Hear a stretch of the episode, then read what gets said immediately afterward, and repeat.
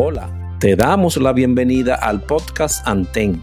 En este espacio estaremos conociendo todo lo relacionado al mundo del socorrismo y sus competencias, del pasado y la actualidad. Acompáñanos en esta nueva entrega y vamos a recorrer el fascinante mundo del socorrismo.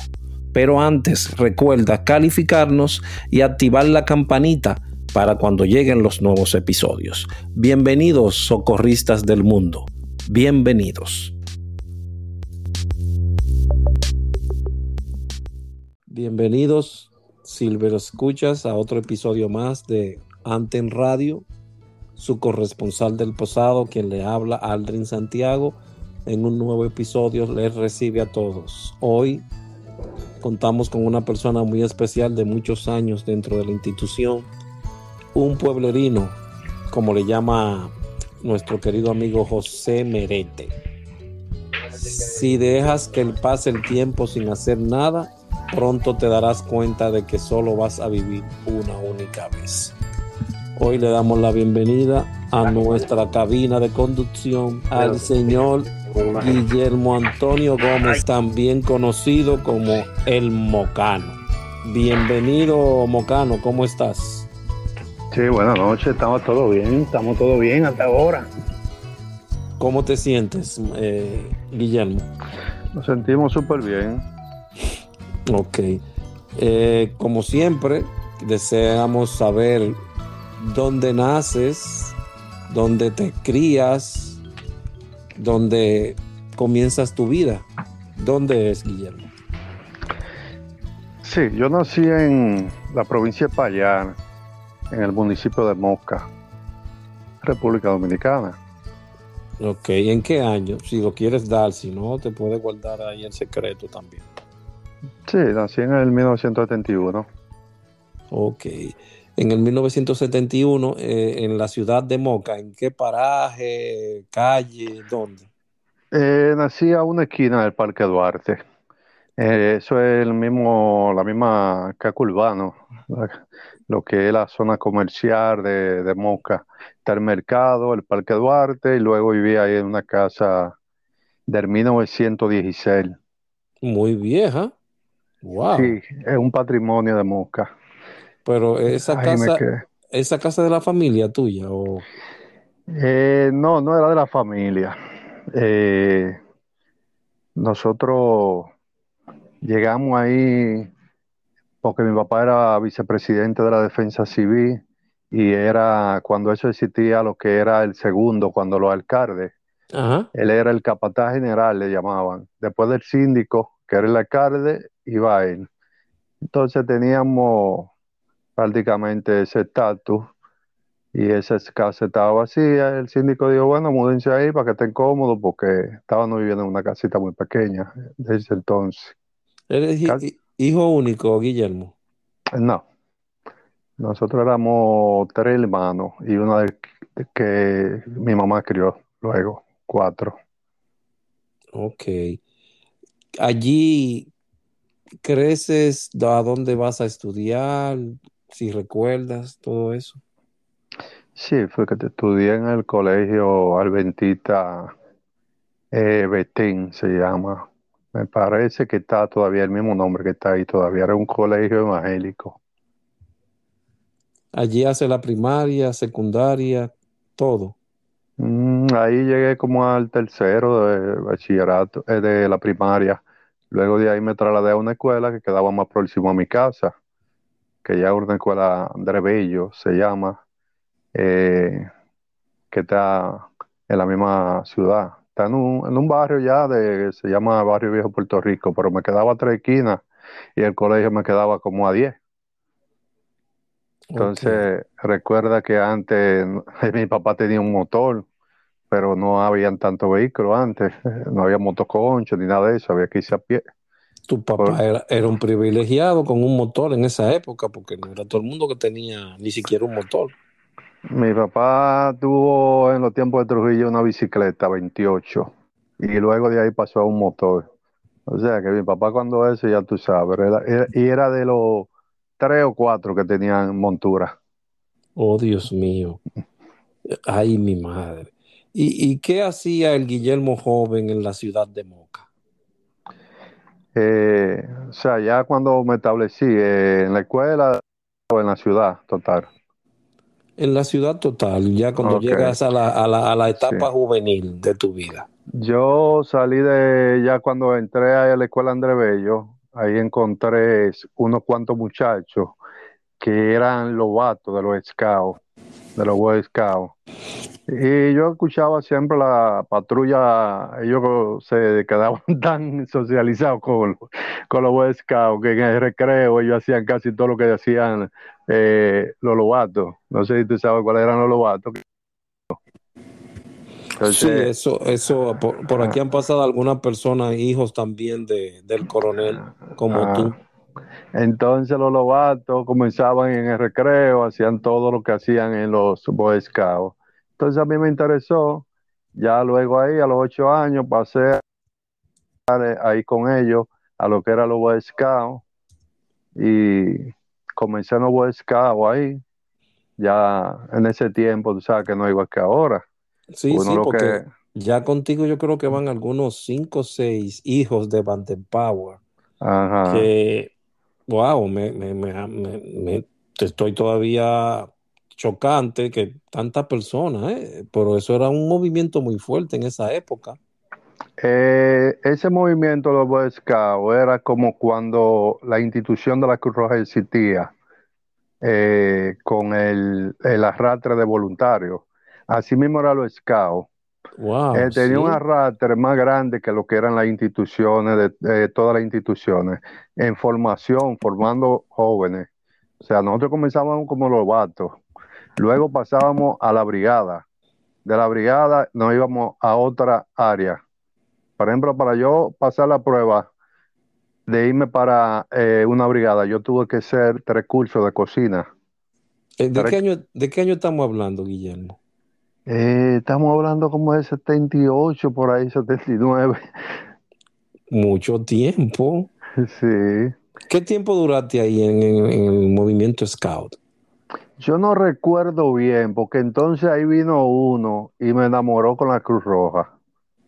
Ah, ¿Ya existía en ese? ¿De qué año estamos hablando?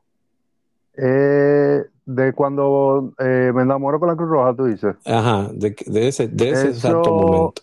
Eso yo salí a los 11 años de los scouts. Yo entré a los 8, salí a los 11.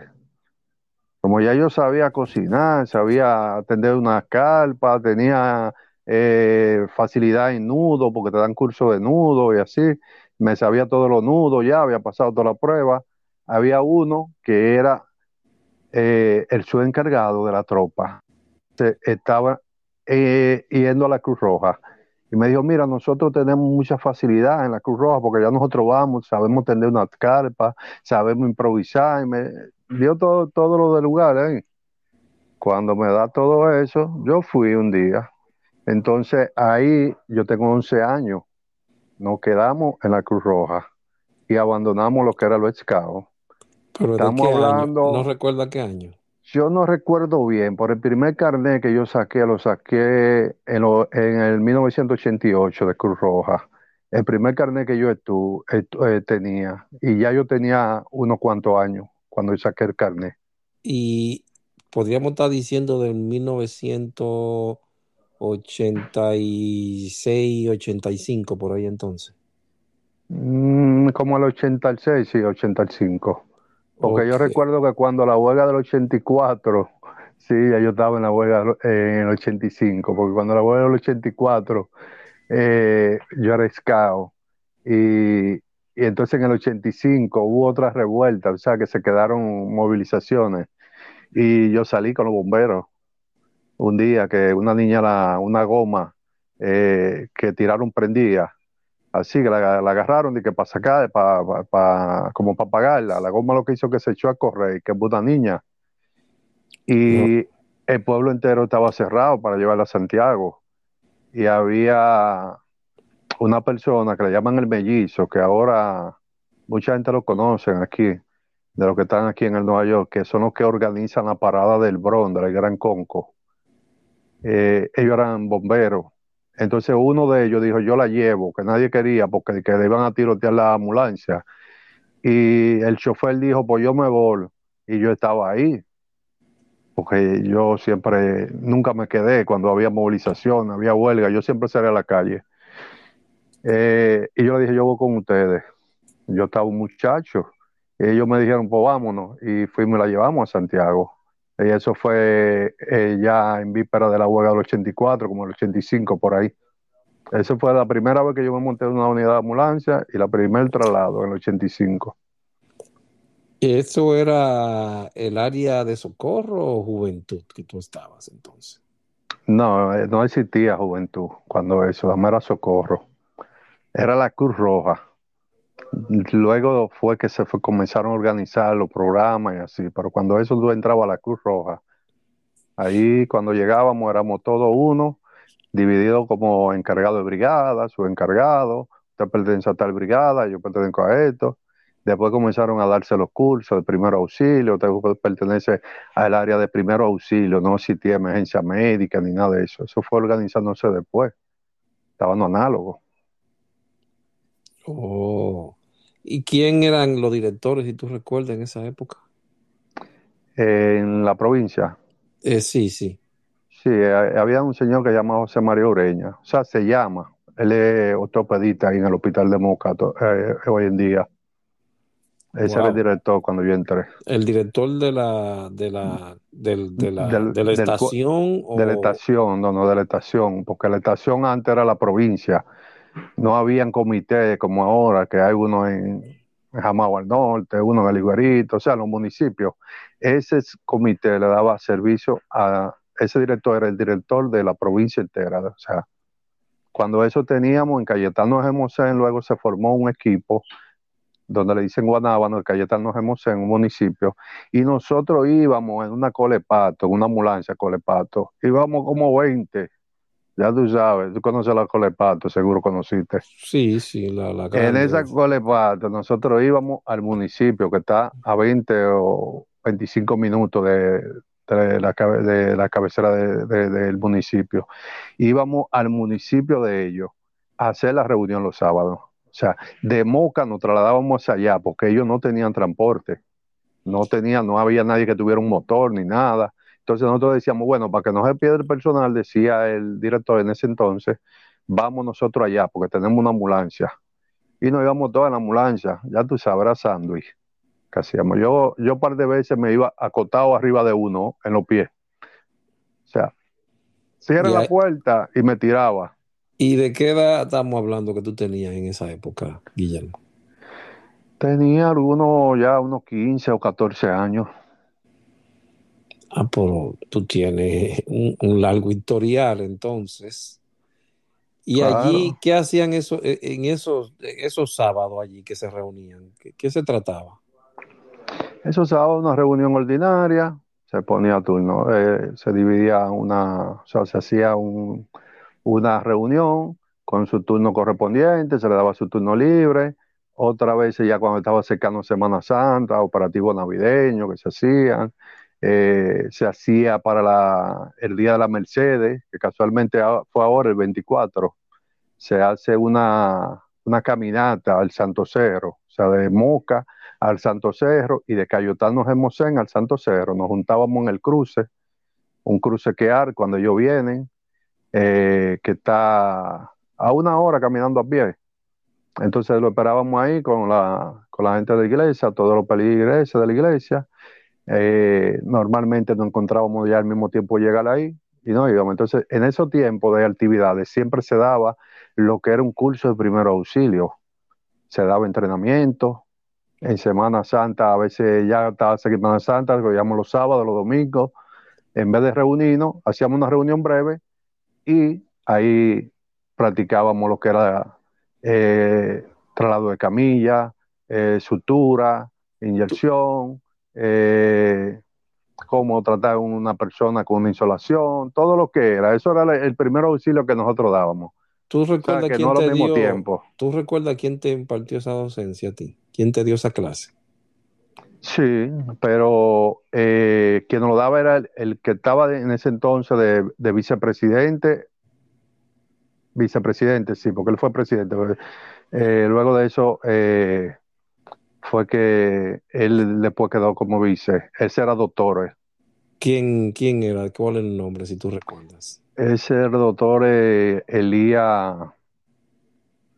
Wow, borré el, nombre, el apellido ahora mismo. Ellos eran dueños de, del panorama. Ok, Eh, entonces, Eh, eh, ellos, eran dueños, ellos eran dueños de un restaurante allá, el papá de él y así, pero el señor era doctor.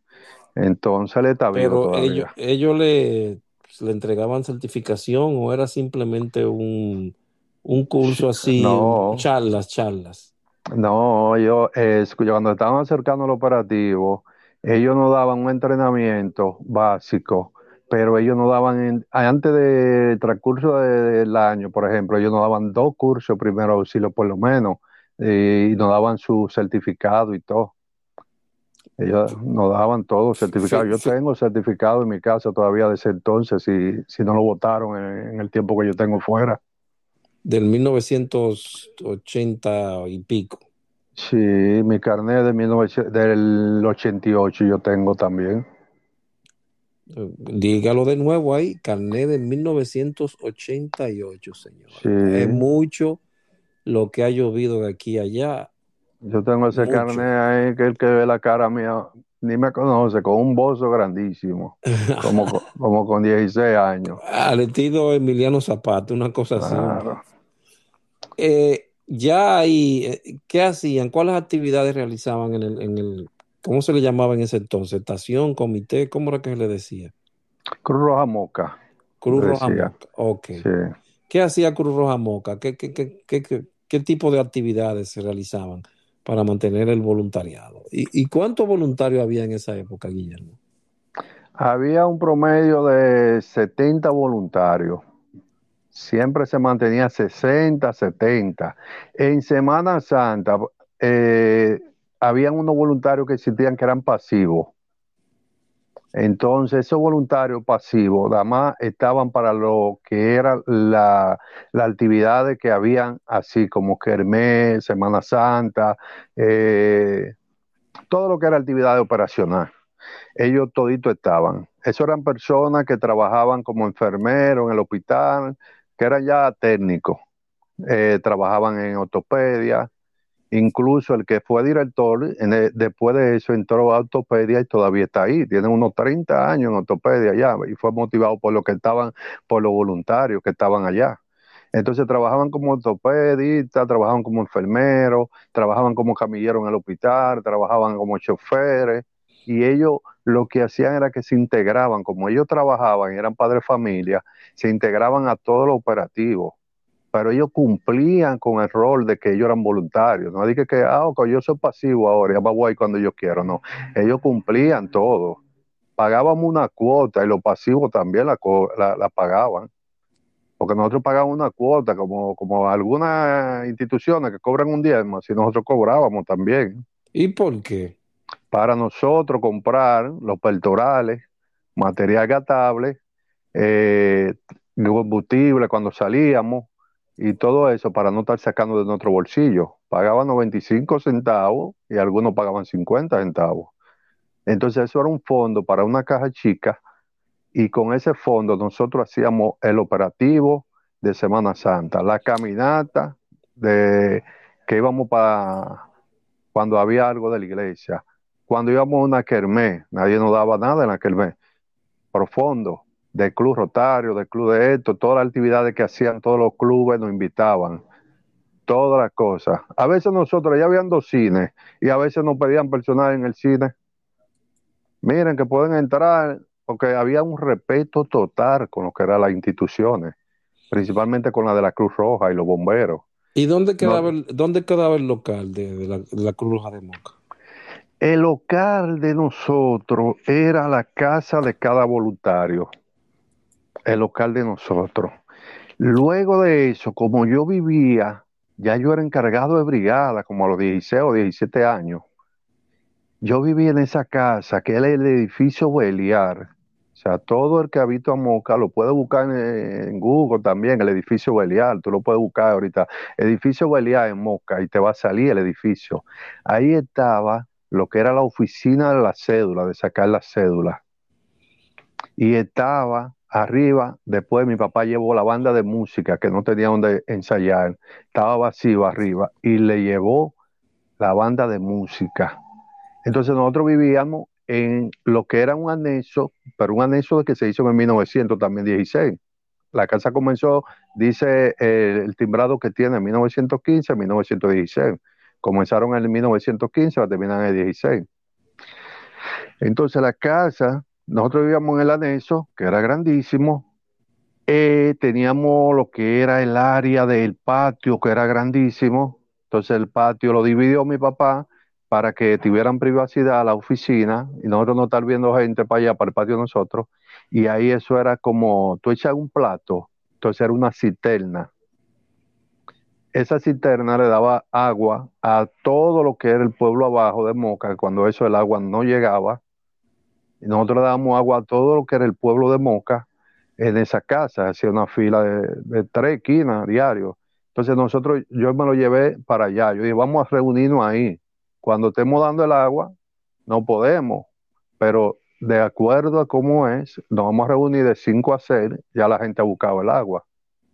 Y ahí duramos como 13 años reuniéndonos. Esa fue la cruz de nosotros. Esa fue la primera. Sí, el patio, el patio de mi casa y la silla de mi casa. Y cuando nos íbamos para los campamentos, a Dios que me perdone porque mi mamá murió, los carderos y las cositas. Eso es lo que llevamos para cocinar. ¿Y, y qué decía tú, tú, qué decían tus padres? Se decían muchacho.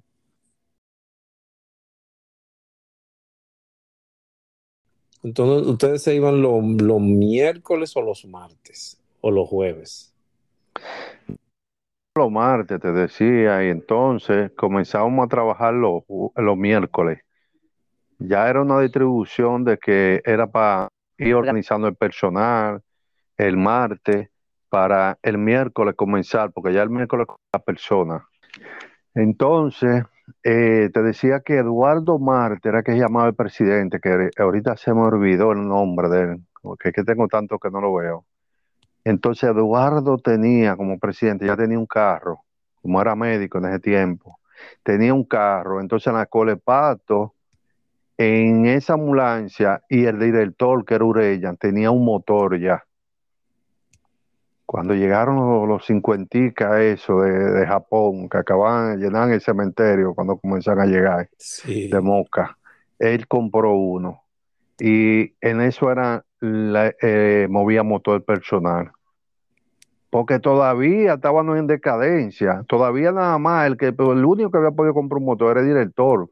Y Eduardo tenía un carro, pato. Entonces, de ninguno de los voluntarios teníamos tan siquiera una, una pasola, una bicicleta.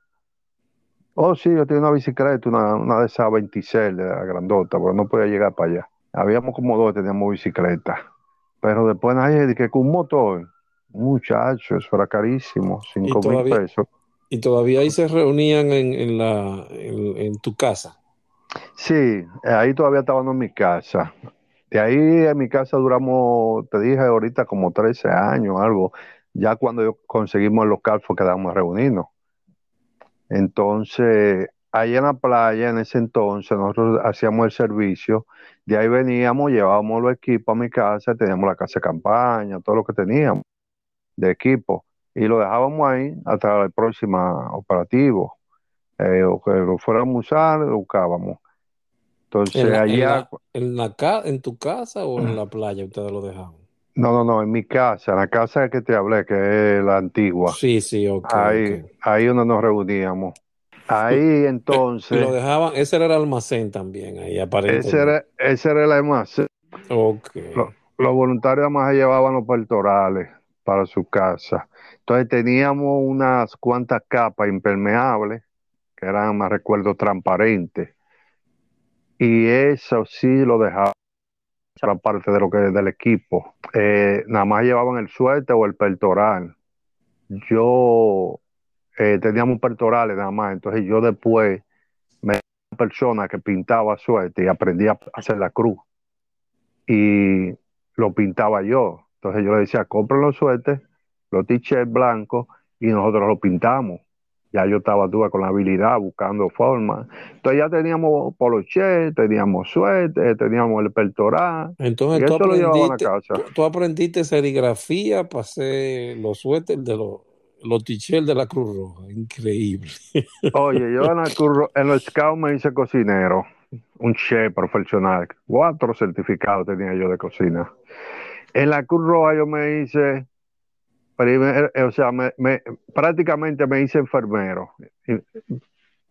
Porque yo duré como cuatro años dando emergencia con, luego con el próximo presidente que entró, que era médico, en emergencia, todo, tres veces a la semana. Ahí yo aprendí a hacer, podía ser una enfermera o un médico. Y, pero de ahí entonces, yo después que ya comencé, que te voy a decir esta, pero se ve como que se vuelve un poquito. Ahí eh, comienzo a conseguir una ambulancia que tenía los bomberos. Luego conseguí una Volkswagen, compré yo una Volkswagen y así. Entonces me hice mecánico. También para arreglar la ambulancia. yo tenía que arreglar la ambulancia, yo tenía que todo. Un día me tuve el matar con una goma que, que fui a, a- que era, la goma era 16, yo le estaba poniendo una 15, y no salía, no salía el aro, y la goma me explotó en la cara porque también me quería hacer gomero. Me explotó en la cara, me tiró, me dio para allá como a tres pies, me voló la explosión. Como media hora ahí en, en coma con el golpe que me di.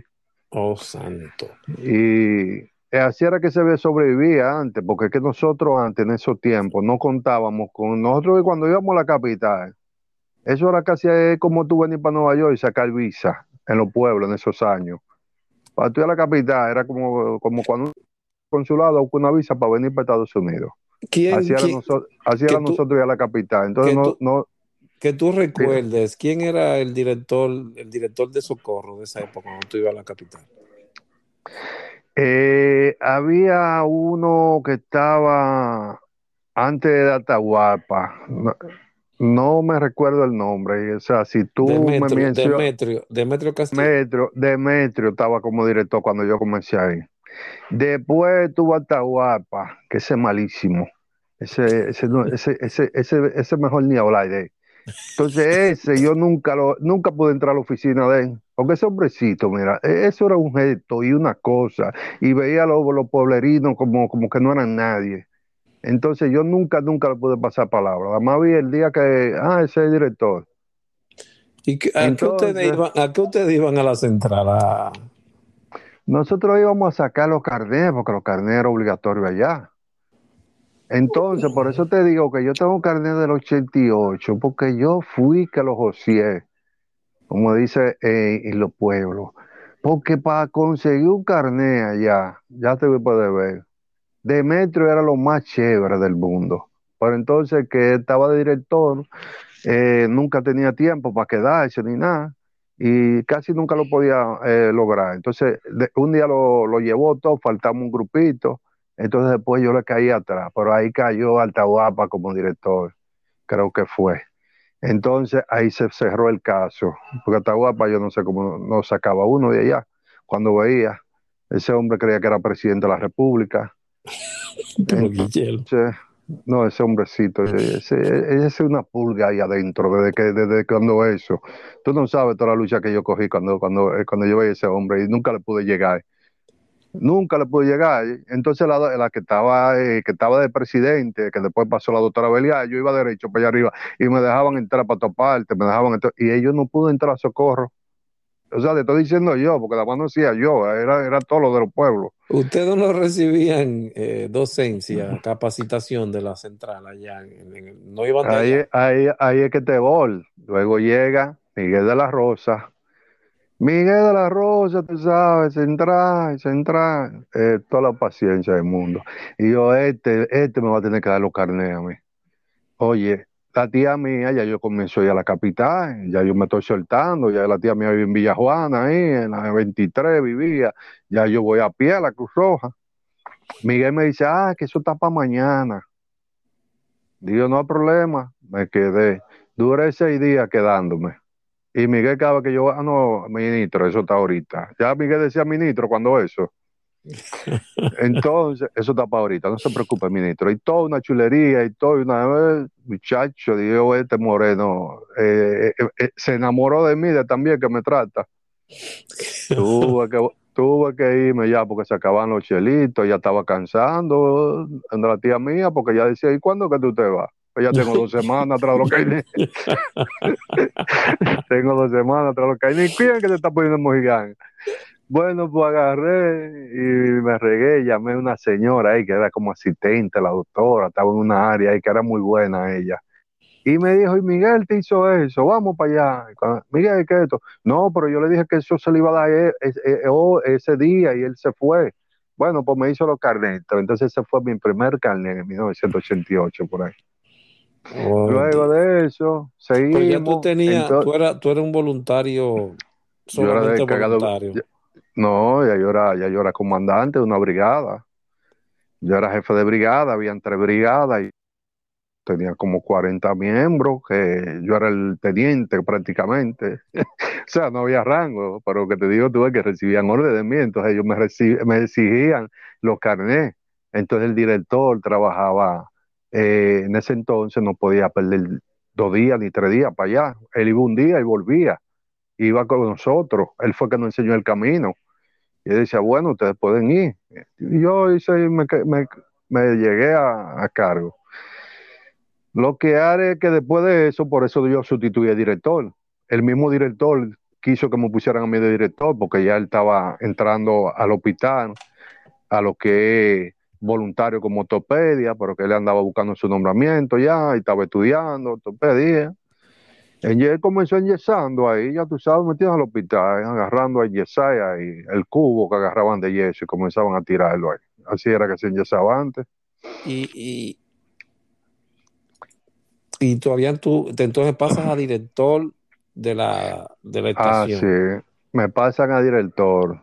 Entonces yo comencé, ya yo, ya yo conozco a Miguel de Rosa, Miguel después fue al par de inundaciones allá. Yo amo y yo este tipo que no, este tipo es de nosotros ya, déjame yo convencerlo. Ahí comencé a pedirle un cursito de rescate. No había rescate. Pedirle salvavidas apretado en Semana Santa, porque no teníamos salvavidas. Para los lugares que tú me habías indicado que ustedes cubrían en Semana Sí, como en Cabarete, eh, Gapar Hernández, que está en la playa ahí, eh, yo, no me a un muchacho de eso a jugarse, ¿no? Y entonces no queremos que una gente se ahogue, pues falta se va vida. Nos mandaron un morenito, yo no sé si era de San Cristóbal, no sé si a ti te va a sonar el nombre, o éramos nosotros que le decíamos, que le decían teléfono. ¿Teléfono? ¿Y por qué le decían así? Porque era igualito a un teléfono. En aquellos tiempos había unos teléfonos negros de, de, de, de, de una tecla que uno le daba como, como un roncito. Sí, sí, sí. O sea, de número, del teclado de número. Y entonces a él le pusieron teléfono, porque era igualito a un teléfono de esos, morenito así. ay, ay, ay, ay, ay, ay, Entonces, ¿qué pasa? Yo no me recuerdo si éramos nosotros en el Cibao que le decíamos teléfono. A él se le quedó teléfono, eso fue el apodo y se le quedó. Él respondí y todo. Él no se sentía mal. Porque yo no sé si tú sabes que el dominicano está por área en el Cibao, principalmente en Moca, cuando se veía una persona morena así, de una vez sabía que no era del pueblo, porque no habían, como hay ahora. Entonces, cuando llegaba uno, decían, ese de Villamella, ese de San Pedro, o ese de esto. Entonces, al llegar teléfono, llamaba la atención y al llamar la atención, le pusieron un apodo de teléfono y se le quedó. Fue como tres operativos allá, porque el teléfono no comía cuento. Después tú sabes que el que llega a los pueblos se enamora de los pueblos, el que, no, el que, el que vive para el sur, o de, la, de, de Bonao, para de Villa Altagracia para allá. Cuando usted llega a un pueblo, a usted lo tratan con Villa y Catilla, como dicen los pobres. Eso es que el teléfono no, eh, no esa va vida, él no va a comer la comida. Si, si nosotros hacemos arroz, bichuelo y carne, al teléfono hay que buscarle algo especial, porque le visita. Como siempre, sus, como siempre sucede en el interior del país, se quitan hasta el pan de la boca para dárselo a la persona que No, cuando esos instructores iban con esa persona, que había que atenderlo súper bien, aunque después cuando nosotros íbamos ni nos daban una botellita de agua ni nos decían cuando la vendían, porque los capitales ellos cuando uno vaya no le dicen ni a dónde está el colmado, vaya a comprar. Pero cuando llegan a los pueblos, en los pueblos le dicen, mira, usted quiere un sacochito, hasta la novia le buscábamos para no hacerte el cuento. Le decíamos, mira, hay una muchachita que está bonita, vamos para allá, hacer un, un, ambiente para ver si tú cuadras, para que se fueran conformes. Oh, Dios mío. Entonces, ahí teléfono comenzó dar un cursito primero eh, de desarmamento acuático y enseñó a varios muchachos a nadar. Le dio lo básico. Entonces, luego viene Olivares y entró ¿Qué pasa? Tú sabes que Olivares es más labioso que Miguel. Olivares comenzó a ofrecerme curso ahí, que si me llevo de ella, ya los muchachos estuvieran en la NASA trabajando.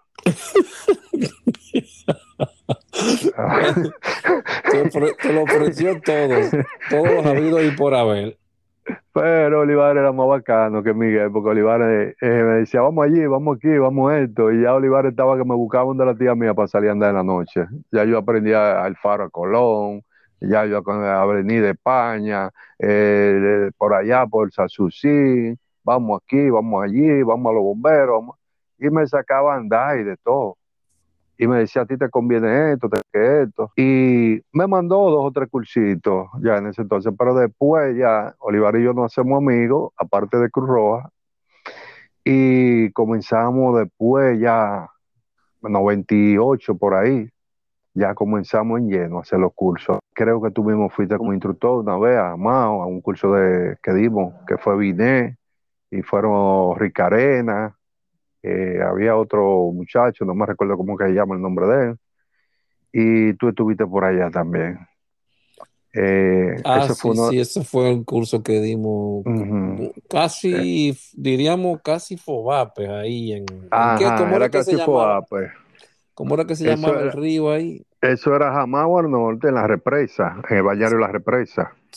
Sí, porque tuvimos, hasta, tuvimos, no, no, se nos trancó el juego ahí porque subió el agua. Y, no, que ese río bajo desbordado y nosotros también no confiamos en él porque no quisimos tumbar la Pico Bohío. Dije, no, no, eso no va a llegar hasta aquí. Ese río, mira ahora, para esta tormenta, ese río por ahí donde estaban, yo tenía un video ahí que me mandaron, que todo eso anduvo, todo, todo, eso anda todo ese río por ahí. Nosotros decíamos, no, porque si va subiendo, lo que vamos a hacer es que no vamos a subir a la montañita. Pero nosotros sabíamos lo que estaban, pero ustedes no sabían, ustedes no sabían que ese río anda, tuvo lo que es la farda de la loma, como dicen ahí. No, loma. no pudimos salir porque era, había que cruzar un, un pequeño muro ahí, de ¿sabes?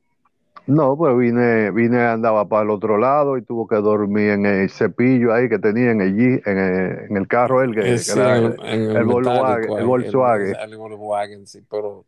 Tuvo que dormir en él de aquel lado porque él creía, él pensaba que el río iba a bajar y que después de las 11. ¿Cuándo, eh, consigue, ¿cuándo consigue eh, Moca entonces una, un, un local? ¿Y cómo, Guillermo? Nosotros los bomberos tenían, para, para que esto no me quede atrás, los bomberos tenían una ambulancia como de 78, una Chevrolet de esa, de la grande. Y ya había recibido otra ambulancia. Entonces el coronel siempre me veía ya que yo, cuando la ambulancia estaba dañada, nosotros nos llevamos el carro, el carro el carro de los muertos. Lo que hay es que la víctima no se iba a dejar morir porque el que no se podía trasladar en el carro de los muertos. ¿Sabes? No dice el carro de los muertos, el carro funeraria, porque ellos tenían una funeraria. Y nos llevábamos dos camillas de ese tipo militar que ellos tenían y entrábamos dos ahí en, el carro. Porque nosotros estábamos tan en conjunto que nosotros en los bomberos lo que nos daban era el chofer. Y, y, yo, y nosotros era que teníamos que ir. A nosotros nos llamaban a las 3 de la mañana, iban tocándonos la puerta a mi casa y todo, como nos reuníamos ahí y todo. Entonces me tocaban la puerta y todo, yo tenía que salir, buscar dos de los voluntarios, algo, los que estaban en el hospital. Entonces ya buscábamos el carro y nos lo llevábamos. ¿Qué pasa? Nosotros comenzamos ya, porque ya había un canal de, cable allá, que es el canal 3. Comenzaron a, comenzamos a publicar eso, que los pacientes, los heridos eh, politraumatizados, los accidentes y cosas, estaban llevando a Santiago en el carro los muertos, y que esto. Hicimos una campañita ahí nosotros mismos a conveniencia. Ahí le donaron una ambulancia a los, bomberos. El coronel me dijo que había ahí, que Dios lo tenga en gloria, que murió. Me dijo, mira, esta ambulancia se consiguió más por, ustedes, los Cruz Roja. Porque fue ustedes comenzaron a hablar eso en los medios de comunicación de aquí. Eh, esa ambulancia vieja que está ahí, ¿tú te atreves a arreglarla y te la llevas? Digo, claro que sí. Dice, oye, tiene dos años ahí y los mecánicos ya están cansados de gastarle dinero. Yo no quiero que después vengan y me le peguen fuego aquí en el frente, en venganza, porque es un daño que le voy a hacer. Y usted no va a hacer ningún daño, nosotros no tenemos nada. Y el que no tiene nada, eso es lo que tiene que agarrar. Y con esa vamos a conseguir la otra. Eso fue ya en el 97 o, no, o 96. Yo comencé a parar la ambulancia ahí, en la misma calle de mi casa, la parte de atrás. Ese fue mi error, porque entonces todo el mundo cogía para allá, para la ambulancia. Todos los accidentes de noche, porque el hospital tampoco tenía ambulancia. ¿Tú me estás escuchando? Sí, te estoy escuchando, ah. wow. No, pensé que había caído.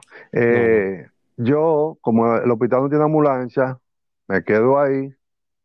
Resulta que allá buscando todo día la ambulancia. La ambulancia tiene 60 mil problemas. Oye, pero nadie no te dejaban dormir entonces, Guillermo. No, eh, no, el asunto es que la ambulancia tiene 60 mil problemas. Tengo choferes y yo todavía no sé manejar bien. Yo ya ah. terminé de aprender a manejar en esa ambulancia, fue a la fuerza, trasladando pacientes. Ya tú puedes ver.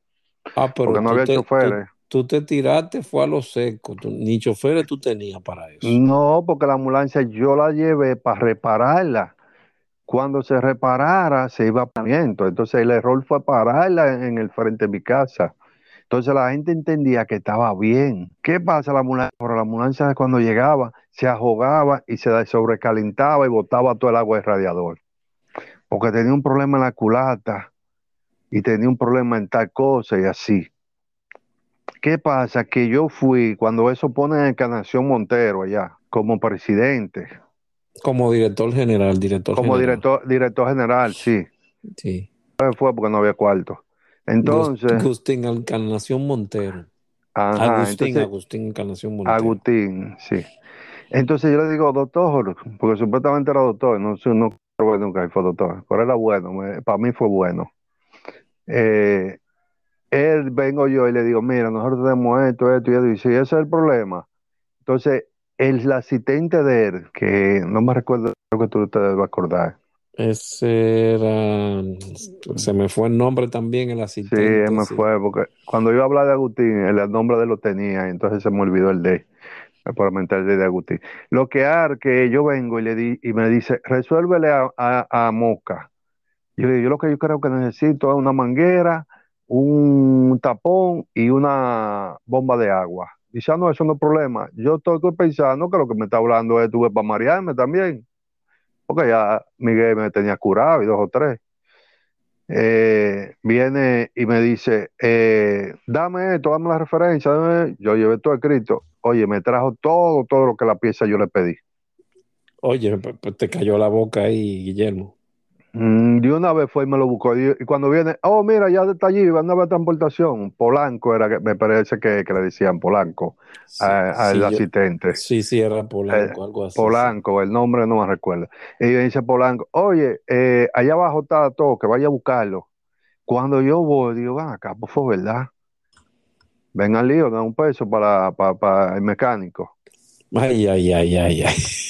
Ya te dije, me gradué en mecánica. Comencé y puse la puse todo. Por la ambulancia comenzó a dar servicio. Ahí comienzo yo a aprender a manejar, que yo nunca había manejado un vehículo hidráulico. Y, que sepan lo que están escuchando, que eso era sin YouTube. Muchacho. Es, muy fácil ahora, de que bueno, déjame ver cómo se pone esto con este video. En ese tiempo no había eso. Cuando eso yo tenía un, teléfono cepillo, era de lo que le llamaban cepillo, que Eddie Mato fue el primero que yo vi con ese cepillo los teléfonos de tapita parecían un cepillo gris. Sí, sí, yo sé cuáles son. Cuando eso tenía yo uno de esos. Y, era, y, y eran pocos los tenían. Pues yo lo tenía porque eh, hizo un- una diligencia por ahí en Codete. Y imagínate, la- análogo, eh. análogo y, y, y de teclas. ¿Cómo buscaba yo en YouTube? ¿Cómo que se monta una culata? ¿Cómo se hace esto? Pues tú sabes que- cuando tú vas a montar la, la, la bomba de agua, la culata, porque también tuve que poner la junta, la culata, estaba quemada. Un- a un taller, a un laboratorio, a cortarla, como dicen. ¿Y, y tú lo mandaste o lo pusiste así? Fue? Yo lo mandé, entonces fui donde uno allá, que siempre es el mecánico del ayuntamiento, y le dije, mira, ¿cómo yo hago esto? ¿Cómo esto? Y dice, yo te lo, yo te lo voy a montar, la culata. Y yo, sí, pero que tú no puedes, porque tú nunca tienes tiempo. Te dije que el papá mío era jefe del ayuntamiento, lo que es la alcaldía, era después del síndico era él, entonces el mecánico fue y me dijo, mira, tú haces esto, esto, manda la cortada al sitio. Y yo, ¿qué es lo que es cortar? Yo estoy creyendo que es que le van a meter una sierra y van a cortar la vaina. Ay, ay, ay. Me dice, no, porque mira, eso lo van a rebajar, y una no la entran y la cepillan y así, me explicó todo. Pero deja eso para el domingo, yo te lo voy a hacer. Lo dejé para el domingo. El tipo viene en dos domingos y no, y no llega. Me puse yo y la agarré y la reparé yo todo. Arreglé el motor completo. Hasta la fecha que llegaron las ambulancias en el 98. Cuando llegaron, estaba dañada. Se me dañó y yo no la vuelvo a arreglar más. Y era una tontería que tenía. Para mí que era eh, los cables de la bujía o algo, el fallo. Y ahí ¿Cu- llegaron la, de- la del 98 y ahí entonces ya ¿Qué la era-. ¿De qué marca era esa, Guillermo? Eso es la Chevrolet esa, la Dodge, grandota, que es cuadrada. Ajá. Que allá en la central había una que una vez Mar- Martín la agarró para dormir. Cuando entramos allá, que, que, que la... Sí, ya me recuerdo. Esa es la que estaba por la, que mata de mango allá atrás, ¿verdad? Ajá, que le puso dos abanicos ahí, cosas. Cuando la sata- digo, cuando le dije a a entrar allá, él dormía ahí todavía. Sí, ya recuerdo. Esa era de ustedes. Wow. No, no, no, esa era de, te estoy diciendo que era una de esas mismas, Ok, ok, de ok. ese año. Entonces te estoy diciendo las cajas para que sepa más o menos. La que de nosotros era 78, yo creo que era. Y nosotros, Y, a- y con te esa, y con esa ambulancia, ¿ustedes pudieron conseguir el local o no? el local, ya cuando eh, agarramos esa ambulancia, ya yo comienzo a motivar a la población, porque también ya que estamos, estamos sonando, ya tenemos una ambulancia y antes, no por criticarlo, eran dos o tres. Entonces, eh, no sonaban, porque mi papá fue presidente, eh, vicepresidente de la Defensa Civil. Cuando nosotros llegamos a esa casa, por eso fue. Y duró eh, muchísimos años como vice Roja, mi papá era vicepresidente de la Defensa Civil, pero no sonaban. Entonces eran, yo, uno lo veía viejo a ellos. Porque mi papá lo que tenía como 40 años, yo lo veía un viejo. Digo, estos viejos, ¿qué es lo que están jodiendo con esto? Y, y uno era chamaquito, entonces estaba la armonía, estaba el tiempo. Entonces, comenzamos a sonar. Ahí vino la gobernadora Balaguer, puso gobernadores, eh, gobernadora a todas las goberna- eh, gobernaciones. Entonces pusimos la secretaria, ya la doctora Belial, se hizo amiga de ella, la pusimos como tesorera, formamos un equipo ya. Estamos ahí todavía. Ah, Sí, sí, entonces, te estoy escuchando. formamos un equipo ahí. Vinieron y comenzaron a hacer los, eh, los maestros. Te voy a contar la historia que la borraron, la han borrado allá, de cómo, cómo funcionó ya la Cruz Roja con el, el local. Nosotros teníamos uno que teléfono le dio salvamento acuático. Era un señor que se llamaba Morán, Alberto Morán, Arítire Morán, se llamaba él. Y el otro está vivo, que es su cuñado. Se llama, mm, no me recuerdo el nombre ahora mismo, pero ahorita me recuerdo. Lo que hay es que el cuñado de él y él, Manolo, sí, Manolo eh, le decían al cuñado, le decían al cuñado. Ellos dos se hicieron salvamento acuático y ellos eran ni que los salvavidas de nosotros. Porque ellos lo que tenían era algo básico, pero ellos no resolvían, ellos resolvían porque ellos sacaron varias personas y todo, y que estaban ya, que estaban en el área que si no era un salvavidas que lo sacaba, se iban. Y teléfono lo había entrenado a ellos. ¿Qué pasa? El tipo se quedó, que dame era Cruz Roja y Cruz Roja. Alvítire Morán, que le decían Alberto, era mecánico. Luego, eh, luego ya. Entonces, él se quedó enamorado de la Cruz Roja, como todo el mundo, pero él le dedicaba más tiempo todavía, porque era medio, medio, medio imperativo. Nosotros le decíamos el loco. Él tú lo veías que andaba en el motor de, de hierro y una banderita. De la Cruz Roja. Sí, pero él trabajaba mecánica. Ya en el tiempo que él apareció, no estaba cuando yo me gradué. Después fue con él que yo graduarme con los otros vehículos que me ayudaba, porque ya era él que me ayudaba el mecánico era yo. Entonces, eh, Arítere está en un trabajo de mecánica, en una, una área grande allá que estaban haciendo, que entró el, la, lo que es la comunicación. Moca no tenía teléfono, en Moca nada más habían tres teléfonos, uno en mi casa, otro en la alcaldía y uno en el frente de mi casa, en ese lo que, es, lo que era ese escaco urbano. El papá mío tenía uno porque tenía que comunicarse con el alcalde. Entonces, por tradición, siempre quedó el teléfono, pero ya estamos en lo que es lo moderno. Estamos ya en el 97, por ahí, o 96. Ya comienzan a meter todos los teléfonos. Moca porque lo que había era los ricos, ya en ese entonces era que tenían teléfono. Codeter viene y hace una promoción grandísima para que tú el pobre, tú el que tuviera una casa, tuviera un teléfono. Se buscaron técnicos de todas partes, tú sabes, movieron lo de la capital, lo de Santiago, una flotilla para clave, eh, y instalar. Viene y se electrocuta a un técnico de Codeter de lo de la capital. Alberto está ahí y viene uno a cortete. Alberto cogió un tubo y le dio al tipo con el machete, le, le tumbó el machete. Yo soy Cruz Roja y se quitó la de Cruz Roja abajo. Yo sé cómo hacerlo, déjenme a mí que yo sé de esto. Claro, y le dijo, óyeme, yo soy Cruz Roja, yo soy responsable, tú es que se mete aquí está preso. Cuando tú decías que tú eras Cruz Roja antes, ahí no valía coronel ni valía, ni valía, ni valía general. Ese Cruz Roja es el que sabe. Todo el mundo para atrás, todo el mundo hacía una cadena todo el mundo decía, déjenlo ahí trabajar. Él le dio, el tipo está, eh, ya tiene un paro. Él lo que hace que le da RCP y da boca a boca. El supervisor general de ellos llegó en esa moca, porque tienen toda la flotilla, el supervisor eh, regional, regional de la, de la región del Cibao, llega y se lo quieren llevar y la gente no dejó, no, déjelo a él que es Cruz Roja, si se lo llevan se va a morir. Y el supervisor dijo, móntelo aquí una, un minibús que yo tenía. Y él dijo, no, él se muere si se lo llevan. Y el tipo comenzó a respirar, eh, o sea, volvió en sí, lo resucitó, dándole resucitación pulmonar. Y agarró y dejó el motor desbotado. Y se fue. Se, se lo llevaron para la Coromina de Santiago. Están en Moca. Y se fueron derecho para allá en el minibús. Y él llegó allá y el médico cuando llegó lo atiende, que esto, y dice, no, y él está fuera de peligro. Eh, a, él, a él quien lo salvó fue la persona que lo atendió. El regional le dice, dime, ¿qué tú quieres? Que nosotros somos una compañía que eh, gratifica a las personas que nos ayudan. ¿Qué tú quieres de beneficio? Él dijo, no, un solar para la Cruz Roja, un local para la Cruz Roja, en un patio. Él le dijo, está difícil, pero yo voy a ver lo que hago él tenía, ellos tenían allá una, un solar que habían cerrado para, y habían puesto una antena ahí. Ahí iban a construir, pero después decidieron comprar donde está Tele ahora, o sea, lo que Verizon ahora, o claro, no sé cómo le dicen ahora.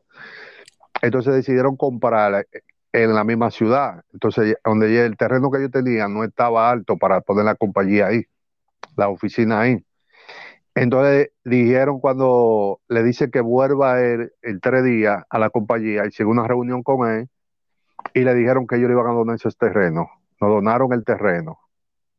¿Dónde está el local? ¿Dónde está el local? No, no, no, no, no, no. Donde está el local, no. El terreno lo perdimos luego. Entonces. ¿Y cómo cuando, lo perdieron? Eh, porque ellos, cuando llegamos a a la cosa de, ¿cómo dice? De, de hacer papeleo. Ellos, lo, el presidente que había, se durmieron con eso. Entonces llegó y se, entonces llegó y se quedó en papeleo. Cuando se queda en papeleo, vinieron la monja de Moca, que tienen un colegio allá de monjas, y le cayeron atrás el local. Ay, ay, ay. Como nosotros duramos mucho tiempo sin sacar, sin darle eh, o sea, seguimiento, ellos decidió, eh, ellos hablaron con, cuando eso creo que era Ned Burry, algo así, presidente de Codete allá en el país, ellos hablaron directo con él, él no sabía las negociaciones que habían hecho. Entonces todavía salía el local el nombre de Codete. Entonces ellos lo que hicieron que se lo donaron a la monja. ¿Qué pasa? Mi papá fue, lo limpió, lo estaba limpiando. Cuando está terminando, salieron ahí como 20 camiones, de esos de los camiones grandes, de los macos. Salieron de, tierra y basura que la gente había tirado. Pero el local estaba cerrado totalmente, además había que echarle un plato, tenía paredes por todos todo lados y su portón, y pero la gente llegaba y tiraba basura de un barrio que había ahí al lado, que nosotros además teníamos que echarle el techo y ya estaba el local, porque estaba cerrado ya para echarle el vaciado del, techo del plato. Entonces, cuando está terminando de limpiar, comenzamos a las 2 de la tarde y la mujer se aparece casi a las 5 llorando que eso es de ella, que qué están haciendo, que esto. Buscaron a la gobernadora. La gobernadora viene, yo le explico, buscamos a Alberto, el difunto, le explicamos que Dice, ah, miren, he visto un problema. Ustedes saben que ustedes están por conseguir un local también iba a dar en, el barrio Los Maestros. Vamos a dejarle esto a la monja para evitarnos. Y a ustedes les conviene ya que le demos a que yo me hago responsable. Y yo, doctora, pero que, eh, eh, eh, imagínense, esto, es lo que está, esto es nosotros. director de socorro? Yo era director, no, yo era director de socorro todavía. Entonces, le digo, vamos a, esto es lo que está seguro, allí no estamos seguros. Sí, usted, miren, Balaguer va para Bonao, y yo voy a estar ahí, ustedes van ahí, yo les voy a dar una carta, ustedes van a yo voy a hacer una carta como Cruz Rojo, ustedes me la firman y ustedes van a pasar derecho y se la llevan. ¿Qué pasa? Ya yo todo lo ejecutivo, yo tengo camisa blanca. estar mandó Valverde a hacer una, una insignia que eran bordadas. Me parece, no sé si a qué parte fue, si fue a Europa, eh, Francia o Canadá, que él la mandó a hacer en ese entonces. Porque allá di que le pedían ni que un negativo, la pusieron en China para hacerla. Una insignia que habían eh, la de la espalda, la, la de la espalda. La grandota. Él mandó a hacer la grandota y mandó a hacer una pequeña para ponerla adelante también a la camisa y a la gorra. una redonda pequeñita que decía, sí, sí, sí, sí, ya me recuerdo. Yo, agarré y Valverde me dio como ocho a mí. De aparte de que tú sabes, aparte que tú sabes que había que comprarla, porque él gastaba su dinero, y Valverde me dio como ocho. Yo agarré y puse los directivos todito con camisa blanca y, su, su insignia ahí adelante y la gorra blanca con la insignia. Yo llegaba donde Balaguer, llegábamos Morán, Manolo, la esposa de él y yo. Y la seguridad de Balaguer nunca nos paró. Íbamos derecho donde Balaguer estaba, eh, dando, eh, ya cuando iba a comenzar a hablar cuando ya estaba en receso, eh, comentándole a los gobernadores, íbamos y le llegábamos la carta la gobernadora no pique el ojo. Después, Balaguer está en Macorís. Allá llegamos, no, en La Vega, porque estaba inaugurando apartamentos en esos días por tu aparte. Eh, llega y vamos a llevar la carta allá en La Vega. Hacemos un procedimiento para no abundar mucho. Llegábamos, la seguridad nunca nos paró porque éramos Cruz Roja. Si sabéis, nosotros íbamos a otra cosa, lo que sea, no nos preguntaban nada. Balaguer, eh, doctor, mira, recuérdese del local de la Cruz Roja. Pues Balaguer de Macorís a la semana, eh, como a las dos semanas. La gobernadora dice, vayan, que yo voy hasta allá también, porque ella tuve ya está dando luz verde, pero eso era un barrio que los maestros, los profesores, Balaguer le estaba haciendo y van a coger una parte para eh, lo que quedara, porque la tierra era de ellos ellos, ellos compraron la tierra y Balaguer iba a poner lo, que era el barrio, pero le siento como todo político para su gente. Entonces ella, ella quería que nosotros insistiéramos. Ahí en Macorís, tú sabes lo que lo dijo José Balaguer. Margarita, pero dile a esos muchachos de Cruz Roja que ya yo le dije que eso era de ellos. Ese ah, ya yo ya yo eh, dije que eso era de ellos. No lo dijo tres veces, se no, porque dijo me tienen harto con la carta. porque siempre el vocero era uno que llamaba, eh, eh, que llevábamos, era uno de, nosotros, más voz que le escuchaba, y era la misma gente, la cruz de Moca, doctor, para que se acuerde. Entonces, ahí, digo. Consiguieron el local siempre con él. Sí, el local. Oye, cuando eh, la publicación de, de Litín, el tercero que estaba publicado era la Cruz Roja cuando publicaron la, la, persona que estaban otorgándole los, apartamentos, le pusieron tres. ¿Qué pasa? Que yo, óyeme, porque ahí no, ahí me, no te expliqué bien. Yo renuncié, a mí me tocaba un apartamento que, que la gobernadora me estaba eh, consiguiendo. Porque por la doctora Belial, la doctora Belial le habló por un sobrino y por mí. Primero le resolvieron al sobrino el apartamento. Okay. Eh, de la doctora. Entonces el segundo era para mí. ¿Qué pasa? Que allá, cuando eh, viene y se hace el asunto, que le van a dejar la cosa a la monja, la doctora, yo le digo, doctora, no van a dar dos, eh, Margarita, no van a dar dos apartamentos en medio nacional, ahorita van, a joder porque que ese va para Cruz Roja y yo voy como director de, Cruz Roja que la doctora Belia me está recomendando, porque era directamente como director de Cruz Roja, que ya me lo estaba consiguiendo, eh, la doctora Belial. La doctora Belial le consiguió a varias personas apartamentos, así con una cartica cuando eso, y se lo daban. Entonces, yo anduve un par de veces con la doctora Belial eh, en el Cibao, y yo le dije, doctora, está pasando esto y esto, le explico, y dice, no, yo te hago la carta, y se la hizo. ¿Qué pasa? Que a mí me dijeron que eh, después viene la, la gobernadora y me dice, mira, el apartamento tuyo va ahí en el otro barrio porque eh, salió lo que tú dijiste, ya me llamaron de bienes nacionales que no podían darte uno a ti y uno a la Cruz Roja. Tú decides si coges este, el de los maestros, y después coges el tuyo. Le digo, no, el de los maestros, porque de los maestros es comercial y da para el local. Entonces el otro yo lo quiero para vivienda, ¿eh? Y es para mí. Dice, pues vamos a la Cruz Roja como comercial y después te damos el tuyo. Después te damos el tuyo. Él se armó el lío después que tuvieron que llevarlo SUA como cinco veces para poder inaugurar esos apartamentos. A ella la quitaron, pusieron otro gobernador y el gobernador le dio los apartamentos a todos los políticos que él quiso y se que era un apartamento, eran apartamentos para damnificados. ¿Y el, ¿Y el local de la, de la Cruz Roja? Se consiguió, pero me valió conseguirlo que perdí yo que me dieran el, eh, me, me, me otorgaran el apartamento que me tocaba a mí tú sacrificaste lo tuyo por, por la institución.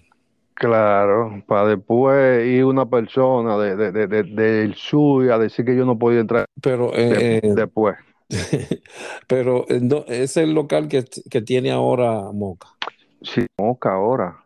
Eh, el ¿cuál local, es la, cuál es el local, ¿cuál es la dirección? ¿Cuál es la dirección? Eh, Cilia Pepín, edificio 2. Okay. Sí, porque eso, pero es grande ese ahí, porque yo me recuerdo que fui, tú estabas construyendo todavía. Una está, más gran, está más grande que cuando tú fuiste, porque se la ha hecho más eso. Creo que ya cuando tú fuiste, sí, ahora le están haciendo otro. Están haciendo una situación ahí ahora para, para el laboratorio. Digo, una remodelación. Tú, tú hablas feo, tú hablas feo, Guillermo. ¿Cómo que No, pero es que es verdad, porque es que sí, es verdad, porque ¿cómo es que tú crees que yo arreglaba un vehículo yo mismo y esta gente gasta 442 mil pesos poniéndole un motor a una camioneta Mitsubishi que no sirve para nada ahora? Ay, Entonces explícame, ¿qué motor, qué, cómo se van 442 mil pesos en un vehículo? Es una sobrevaluación que ellos están haciendo. Digo, Dios mío. Ellos lo enseñaron a eso, porque ese fue el libro que ellos no le enseñaron primero auxilio, ni le enseñaron nada de eso. Ellos lo que le enseñan a hacer es sobrevaluación. Ahí es que está la, el, local, entonces, ese local que ustedes pelearon tanto por. Ahí está el local. El local va a seguir estando ahí. ¿Cuándo se lo, cuándo lo lograron conseguir? ¿Cuándo ustedes se, se, se establecieron ahí? ¿En qué año que tú recuerdas? Eh, el año yo no me recuerdo bien, pero eso tendría que ser como en el 2009, como en el 99. ¿Qué 99? Eso es porque la ambulancia blanca esa llegaron el, el, 28, el, el 98, llegaron.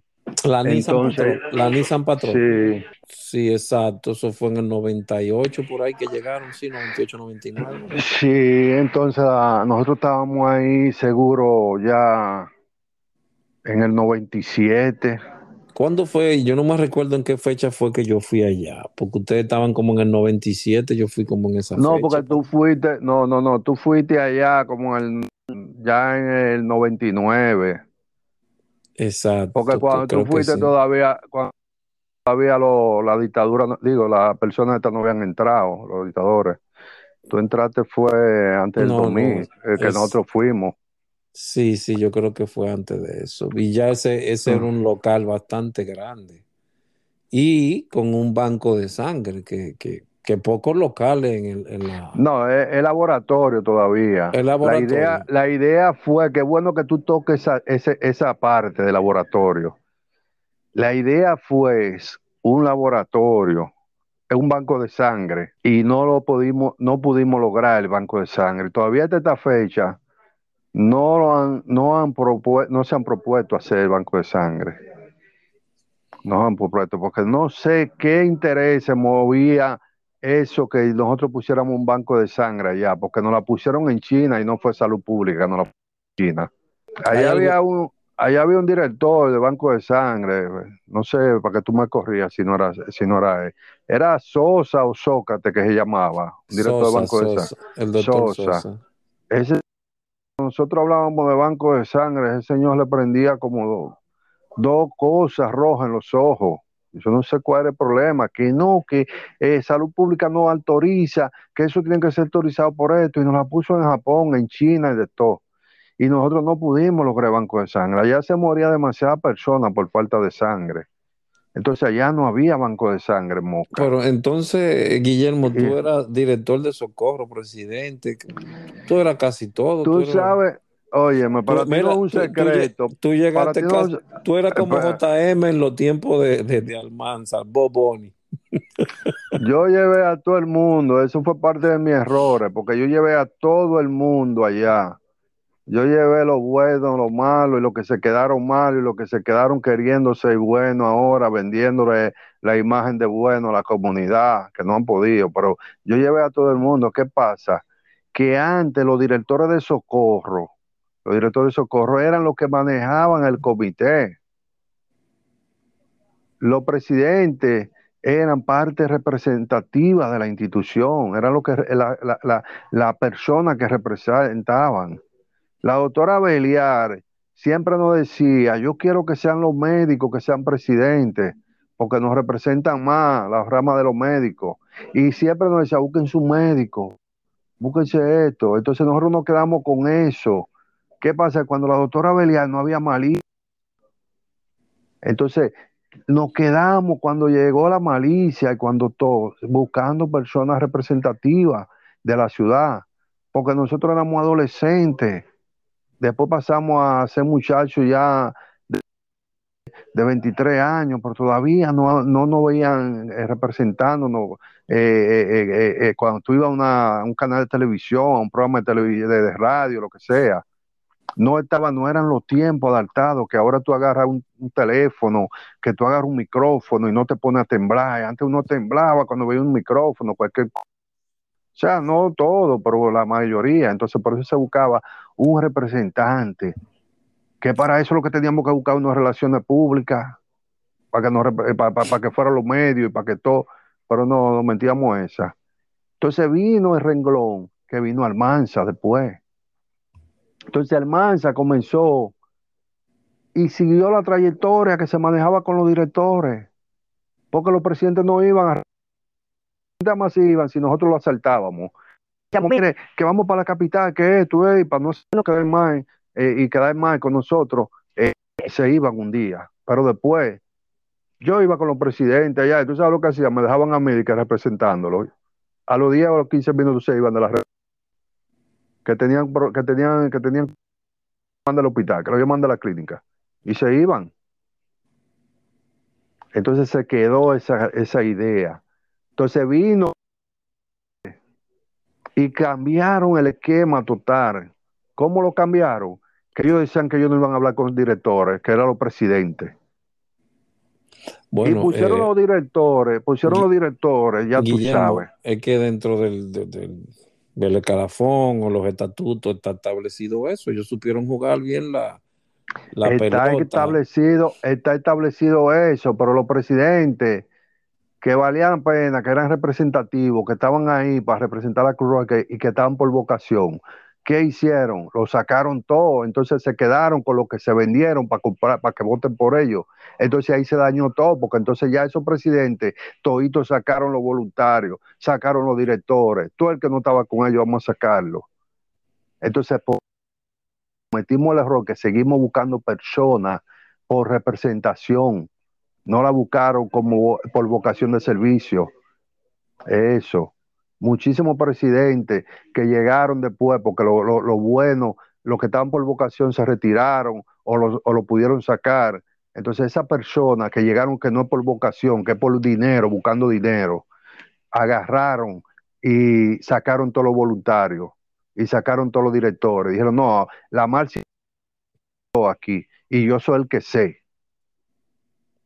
Hicieron un desastre con esos directores que, hacían los trabajos.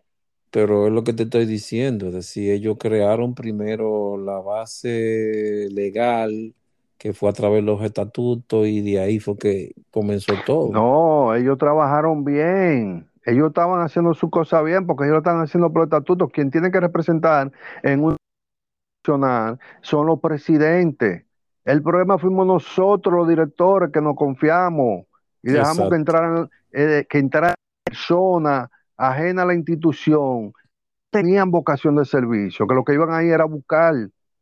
Cuando esa gente comenzaron a llevarlo a Bávaro, que nunca habían ido a Bávaro, y comenzaron a darle 30 mil pesos por, por, una asamblea, ya tú sabes, fue en 20 años por una sola persona. Entonces, ¿qué le importa a ellos los comités? Si ellos lo que le importaba era eso. Entonces destruyeron el voluntariado, destruido. Tú, destruido. de ese tiempo que pasaste ahí, tú te cuánto, a cuántas personas, a cuántos voluntarios llegaste a tener dentro de la de la, de la estación, ahora estación, creo que se, le cambia el nombre ya. Lo máximo que yo llegué a tener fueron 110 a 120 personas de voluntarios. ¿Dónde tú buscabas los voluntarios? Los voluntarios llegaban solos prácticamente. En cada operativo se iban cinco atrás de nosotros. Y se quedaban. Mira, después de que pase Semana Santa, porque nosotros no aceptábamos voluntarios cuando había operativo, por ejemplo, de Semana Santa ni de ninguna actividad. No, usted tiene que pasar el proceso. Para usted ser socorrista, había, yo, yo una vez copié de, ¿cómo que se llama? Te me olvidó que vive aquí en Brooklyn, que decía que para ser socorrista había que coger una maquinita de, de, de que después que usted pase por esa maquinita, usted era socorrista. Entonces usted tenía que pasar un proceso. Había gente que ahí tenían ocho meses y un año y no eran socorristas. Tenían que pasar el proceso y después era que podían salir a la calle de un servicio. Mientras tanto, tenían que quedarse ahí. Ellos iban a reuniones, ellos iban a charlas, se les daba mucha charlas, se les daba mucho entrenamiento, se les daba todo para un voluntario, para una persona ya salir a la calle tenía que saber suturar, por eh, eh, eh, que era, y era cosa mínima. Porque si había un herido, usted tenía que coger el hilo y comenzar a coserlo y todo. Y, saber, ya usted tenía que salir a la calle preparado. ¿Y nunca te interesó pasar a la parte política, ser, ser presidente? O sea, presidente de la institución. Sí. Claro, yo fui vicepresidente. Ya cuando yo vi que la cosa estaba eh, que lo que estaban era cazando, eh, eh, buscando presidente para ellos hacer sus su 20 años. Yo dije, no, espérate. Yo me fui como presidente, lamentablemente tuve que el doctor Abreu, que era el presidente, que era como mi papá, tuve que irme en contra de él. Entonces, me dio tan duro porque yo iba a ganar con todos los votos a favor. Entonces, me dio tan pues lo que hice fue que me fui como vice, gané como vice, habían 89 votos, saqué 88. Eh, Entonces, trataron de hacer, tres veces fueron a, hacer el fraude electoral, para poner, para dejar el, al doctor, que no fui yo que lo dije, fue eh, Winston Marque, que fue uno de los que fue allá eh, como delegado. El último día nos dijo, bueno, no se puede, tratamos de salvarlo, porque vine tres veces, vinimos tres veces, no pudimos, fue el doctor San, Winston Marque y otro ahí, no me recuerdo qué era. El único que se viera Sandro que fueron, pues Winston fue malísimo.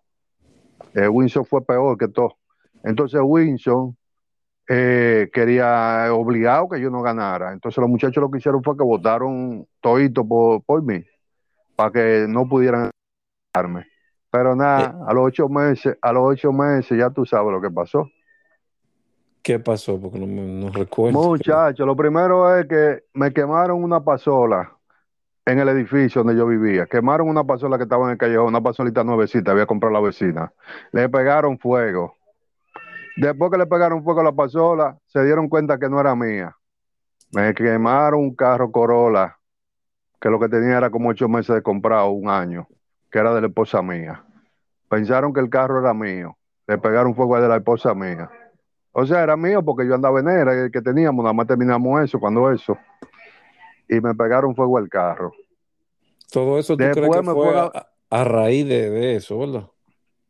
Eh, a raíz de eso, porque ahí fue que me, ahí me suspendieron, porque eh, allá eh, nombraron una persona que era secretario de, del partidito ese que todos conocemos y tenía nueve años cobrando allá y yo no lo sabía.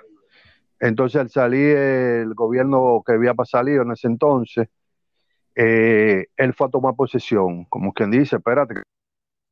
Y yo, ¿y qué pasó, muchacho? Dice, no, yo soy el secretario aquí, yo soy el nombrado, tú estás por debajo de mí, aquí te hace lo que yo diga. ¿Qué pasa? Esa persona era vecino mío antes de, anteriormente y era scout conmigo, era boy scout conmigo. O sea, éramos amigos. Y nunca me comentó que él era Cruz Roja. Nunca me comentó. Yo le dije aquí, yo no te quiero ver tan siquiera. Yo voy a la capital para que me hablen. Vino el dueño de eso, de la institución que estaba ahí, eh, el tal Gustavo Lara ese, junto en la oficina adentro. Que qué pasó, que porque Juan Carlos Mora va allá y dice que él es jefe mío, que es jefe de todo allá. Me dice, pero él es secretario, yo lo mandé. Y yo, pero cuando tú mandas una gente, si una debe ir con un papelito, aunque sea en la mano, para uno saber que lo mandaron. Lo mandé, y si tú no lo acertas, ya tú sabes lo que te espera. Te ni tú ni él van a entrar. No, él, me dijo, tú no vas a entrar, entonces sí, eh, tú te vas a salir, tú, a ti te vamos a sacar si tú no lo aceptas. Y yo, pues mira, yo te voy a decir una cosa, por encima de mi cadáver, no va a entrar a la institución. Yo sé que me voy, porque ya, tú- ya a ti te dio para mí, pero él no va a entrar a la institución. Vamos a medir fuerza. Ay, ¿para qué fue eso? Eh, agarra y me voy para Moca. No, salí afuera, el mello estaba ahí, con el mello. Y ya donde está la oficina ahí de la que era amante de Ego, esposa, Margarita. Entonces, eh, viene y me dice delante de ella, y se me, se me, re- se me regó como una gente de un barrio que me va a entrar a trompar. Me dice, ya yo te dije a ti que esto, eh".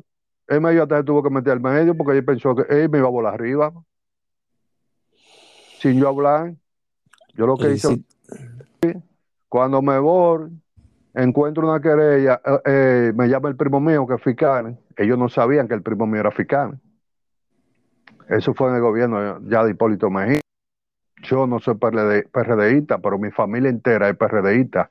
Yo fui la única oveja negra que era reformista o balaguerita en ese entonces.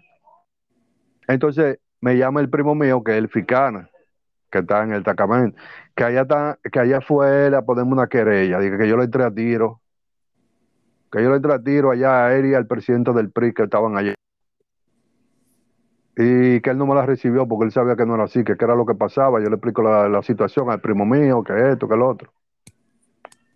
No procedió. Después van allá a la capital y dicen a la doctora que yo tengo dos narcotraficantes allá como voluntario. El dueño de la cafetería que está al lado de la Cruz Roja, que se llama Papito el Tanque, y Saduán Rossi, que es una, una persona ciudadana aquí de Estados Unidos, que, que estaba deportado. También era mentira.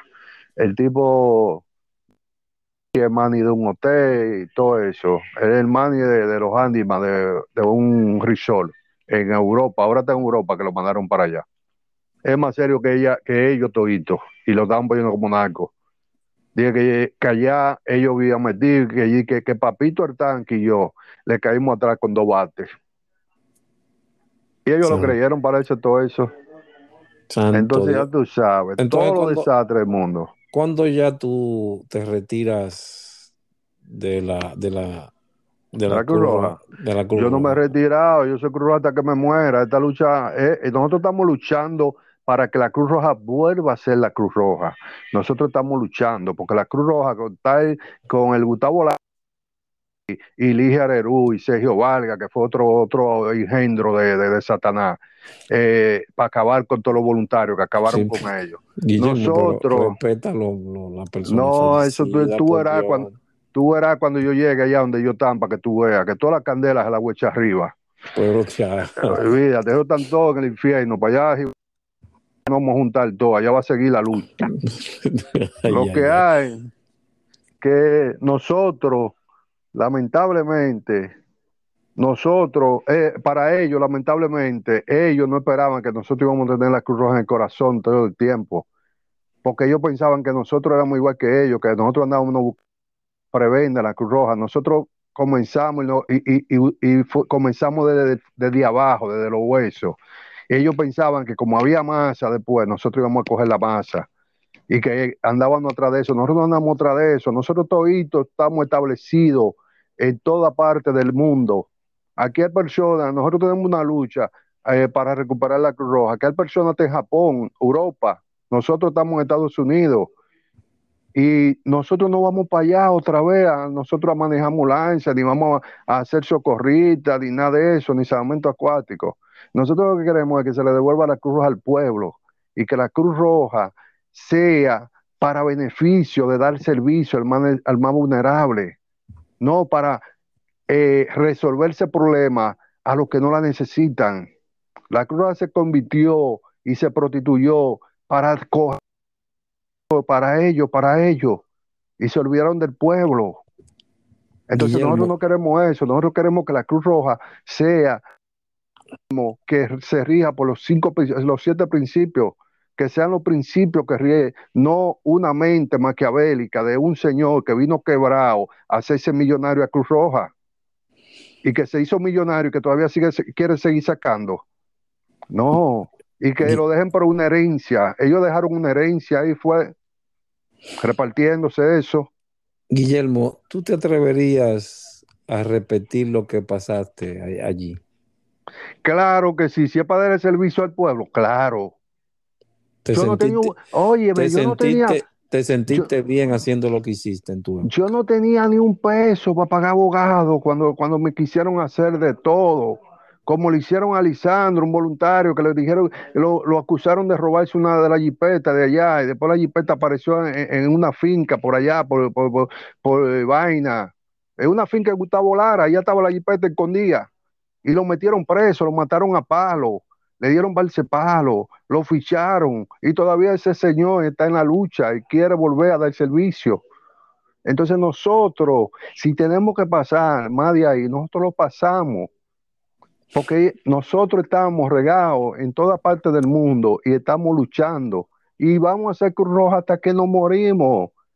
Yo vi perfil, vi perfil de Facebook de la Cruz Roja que tiene, a mi perfil, pueden entrar a mi perfil de Facebook y todo lo que es de Cruz Roja, ahí está, mi, mi Facebook para Cruz Roja, es de Cruz Roja. Yo busca foto mía y, busca, y, encuentra de Cruz Roja. Y, y, la, la, la, foto de perfil, la de portada, es una Cruz Roja que tiene. Yo voy a hacer Cruz Roja todo el tiempo. Eso. Esa razón es la de este podcast y por eso quiero hoy agradecerte todo lo que hiciste allí en aquella institución, que ya vimos que hasta perdiste una oportunidad de tener tu propia casa para hacerla llegar mejor. No, y de, y, de yo hacerme profesional, yo abandoné los estudios porque todo lo que yo tengo y todo lo que yo sé fue empírico. Si yo me había dedicado a estudiar medicina, como se dedicaron todos los muchachos que nosotros formamos y son médicos hoy en día, yo iba a ser un médico. Pero yo decía, no, yo tengo que. Como 15 médicos que yo me lo llamo y, resuelven, porque fueron creados en Cruz Roja. Y así. Eso, eso es la, la, lucha que ustedes quieren, gracias a Dios. Pero hoy te repito, gracias por lo que hiciste en esa institución en aquel entonces y todo lo que diste, un esfuerzo casi inhumano por llevar esas personas, por tener hoy esa oportunidad, porque es una oportunidad de tener personas allá a quien tú puedas llamar y ellos escuchen tu llamado. Mil gracias por todos porque es el momento de, darnos las gracias, de confraternizarnos con nosotros mismos, de decirnos gracias por ese servicio voluntario y por todo aquello que diste. Si tiene algunas palabras finales para cerrar, Guillermo, puedes decirla ahora. No, hasta ahora todo bien. Eh, me excusan los que van a escuchar esto, porque una emoción tanta la barbaridad de que, que, uno habla que tiene que hablar parte de la barbaridad de que pasaron. Esto no es color de rosa, no. Esto también nosotros pasamos mucha barbaridad y pues nosotros dar servicio a necesitados, pues nosotros ponerle nuestro bolsillo eh, dinero y de todo. Tuvimos riesgo hasta de muchas cosas, de morirnos, de caer preso, de todo. Entonces hay que contar todo como es. Eso. Dígalo duro. Entonces, para eso son estas entrevistas y todo el que quiera tiene los micrófonos abiertos para venir a esta cabina y expresarse. Porque esto es parte del rompecabezas histórico del socorrismo en la República Dominicana. Diga, Guillermo. Estamos dispuestos a hacer otra entrevista más también para completar la historia. Exacto. Y, otras personas más que tú conozcas, haces llegar mis contactos que estamos a la, a la mejor disposición. Para todos, ¿eh? Para todos. No hay problema. Eh, hablaré con todos mis amigos y pasen buena noche y gracias por todo. Gracias a ti y señores, gracias por su sintonía y así esperamos vernos de nuevo en otro episodio. Se despide amablemente de ustedes Aldrin Santiago, su corresponsal del pasado, y ya nos veremos en otra ocasión. Mil gracias.